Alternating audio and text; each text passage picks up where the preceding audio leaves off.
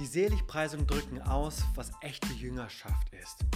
Und es ist nicht immer so leicht zu hören, was Jesus da zu sagen hat. Und doch ist es so wichtig, was Jesus zu sagen hat. Und das ist eine achtteilige Serie über die Bergpredigt, insbesondere die Seligpreisung, weil ich glaube, dass diese Umwertung der Werte, die Christus uns gegeben hat, so essentiell wichtig ist für unsere Jesus-Nachfolge. Und so steigen wir heute ein in die Glückseligen, die sanftmütig sind. Matthäus Kapitel 5, Vers 5. Glückselig die Sanftmütigen, denn sie werden das Land erben. Nun, das Wort sanftmütig finde ich ja jetzt nicht so großen Anklang. Ja, also es ist ja eher so Stärke oder Macht, was so in unserer Gesellschaft dann auch gefordert wird. Und wenn man dann auch nochmal überlegt, was sanftmütig dann noch bedeutet, freundlich und milde, naja, macht es ja jetzt nicht wirklich viel besser. Und doch ist aber das, was Christus uns hier sagt und mitgibt, nicht etwas Schwaches, etwas Minderwertiges, sondern das hat einfach einen ganz, ganz hohen Wert, weil sanftmütig bedeutet zum Beispiel als ein Kind Gottes, der kann dann auch Böses und auch Härte und auch Bosheit ohne Rachegedanken ertragen, weil es sich von einem Stärkeren getragen weiß. Also es ist eine innere Stärke. Es ist in dem Wissen, zu wem wir gehören und wer Jesus in uns ist. Und das vollkommene Vorbild der Sanftmut ist natürlich, wer könnte es anders sein als der Herr Jesus. Und ich sagte schon in den Episoden davor, also es ist christologisch, also es ist eine Lehre über die Person Jesus Christus. Er lehrt nicht nur diese Bergpredigt, sondern verkörpert sie und lebt sie. Wir lesen das in Matthäus Kapitel 11, Vers 29. Nehmt auf euch mein Joch und lernt von mir, denn ich bin sanftmütig und von Herzen demütig und ihr werdet Ruhe finden für eure Seelen.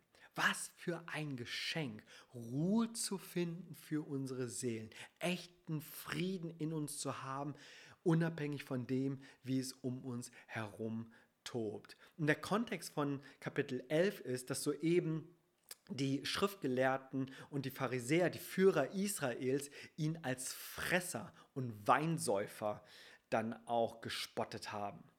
Und das ist schon interessant. Und dann geht es da so weiter, dass ähm, Jesus nämlich seinen Blick emporhebt und sagt, ich preise dich, Vater. Was für eine Sanftmut in ihm lebte dass er nicht einfach nur reagierend dann zurückgeschossen hat, sondern in sich diesen Frieden trug. Und der Herr Jesus, er war sanftmütig und wir können auch Sanftmut in seiner Nachfolge lernen. Und ähm, dieser christologische Aspekt, also dass Jesus der wahrhaft Sanftmütige war, das äh, nehmen wir auch in diesem weiteren Kontext. Und zwar hatte ich schon eingangs gesagt, auch in den Episoden unserer Serie zuvor, ähm, in der Episode zuvor, dass nämlich es ein Gegenstück ist, die Bergpredigt zu dem, was im Alten Testament der Mose war, mit, mit seinem äh, Gesetzbuch, das er den Menschen gebracht hatte auf dem Berg Sinai. Und hier sehen wir auch, dass Christus der neue, der größere Mose ist. Denn wir finden interessanterweise diese dritte Seligpreisung auch im Zusammenhang von Mose in 4. Mose Kapitel 12, Vers 3.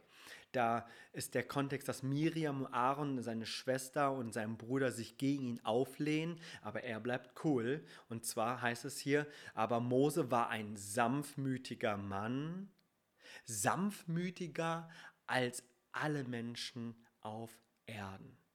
Also wenn du die Kindergeschichten oder Jugendgeschichten von Mose kennst, wo er dann ja auch flüchtet, weil er einen Ägypter umgebracht hat aus Jezorn, siehst du, dass 40 Jahre später auch was mit Mose passiert ist. Und ich äh, finde es so signifikant, dass ja Mose als der sanftmütigste Mann auf Erden bezeichnet wird, aber interessanterweise durfte er das verheißene Land nicht betreten. Ja, wohingegen in unserer Bibelstelle in Matthäus Kapitel 5 die Sanftmütigen das Land erben werden. Ich werde versuchen, zum Schluss den Kreis noch für Mose zu schließen. Bleiben wir aber hier noch mal kurz im Alten Testament, weil ich glaube, dass der sanftmütige Jesus, das ist so, ja, das ein prophetisches Bild über, über Jesus, den, den, den Messiah, der, der hier prophezeit wurde, in so vielen Bibelstellen ähm, im Psalm 37, Vers 11. Daher kommt auch ähm, das, äh, was Jesus hier in der Bergpredigt gesagt hat. Da heißt es, aber die Sanftmütigen werden das Land erben und sich großen Friedens erfreuen. Und dieses Wort sanftmütig oder mild, das wird in der griechischen Bibel die Übersetzung des hebräischen Wortes entnommen, und zwar Anavim. Und Anavim bedeutet die Armen Gottes. Und das, da sehen wir, dass da ein großer Zusammenhang besteht in den ersten drei Seligpreisungen, die Armen Gottes.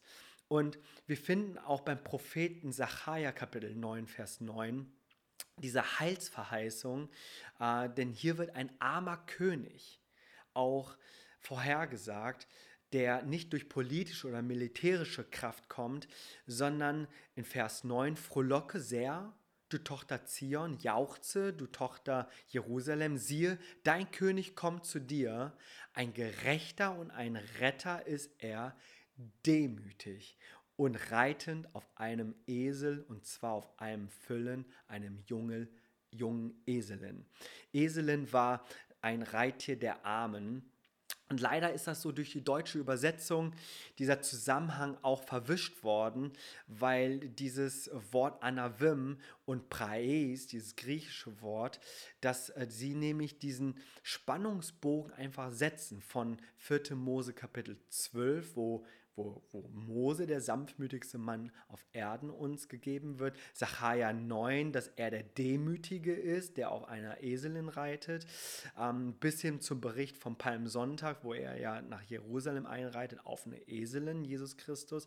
Und das gibt uns diese Vision von Jesus, wer er, wer er ist und dass, dass das Christologische, dass das die Lehre über Jesu und seine Person hier uns uns, uns sehr eindeutig verkörpert, dass er nicht, uns nicht nur lehrt, dass wir sanftmütig sein sollen, weil das die glückselig sind und das Land erben, sondern weil er es auch selber war und uns als Vorbild gelebt hat. Landerben. Da möchte ich noch ein kurzes Wort zu sagen. Natürlich bedeutet das auch ähm, auf ein Stück Land, ein Territorium, das man gewinnt oder auch die, die neue Erde, dass, dass wir die Erben davon sein werden. Aber die Hoffnung auf das Land gehört zum Urbestand der Abrahamsverheißung. Für die Juden war das ganz, ganz klar. Bei der Wüstenwanderung Israels, da ging es um das verheißene Land als Ziel, das sie erobern wollen. Und auch im Exil, als sie im babylonischen Exil war, ging es auch darum, wieder zurück in ihr Land zu kehren.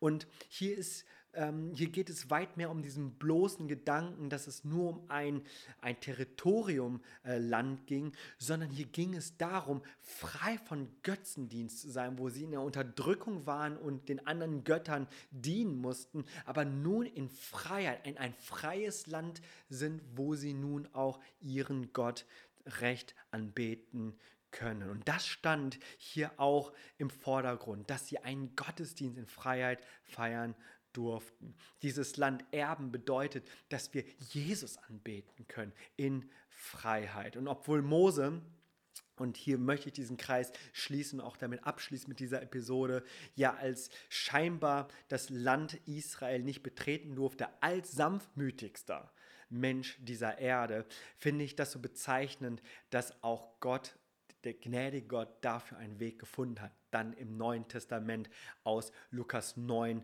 Vers 30 heißt es dann, und siehe, zwei Männer redeten mit ihm, welches Mose und Elias war. Also hier ist er das Berg der Verklärung und hier kommt Mose und Elia, hier kommt das Alte Testament, Gesetz und Elia als stellvertretend für die Propheten zusammen. Die beraten über den Ausgang dieser Erde. Und wo passiert das Ganze? In dem verheißenen Land Israel. Und so hat auch Gott einen Weg für Mose gefunden, das Land zu erben. Jede gute Story lebt davon, dass ihre ganze Geschichte erzählt wird. Kontext ist King. Voll cool, dass du dir diese Folge bis zum Ende angehört hast. Ich hoffe, es hat dir gefallen. Hey, auch du darfst natürlich deine Meinung und deine Argumentation sagen. Das würde mich total interessieren. Vielleicht möchtest du dafür auf YouTube kommen oder mir auf Instagram schreiben.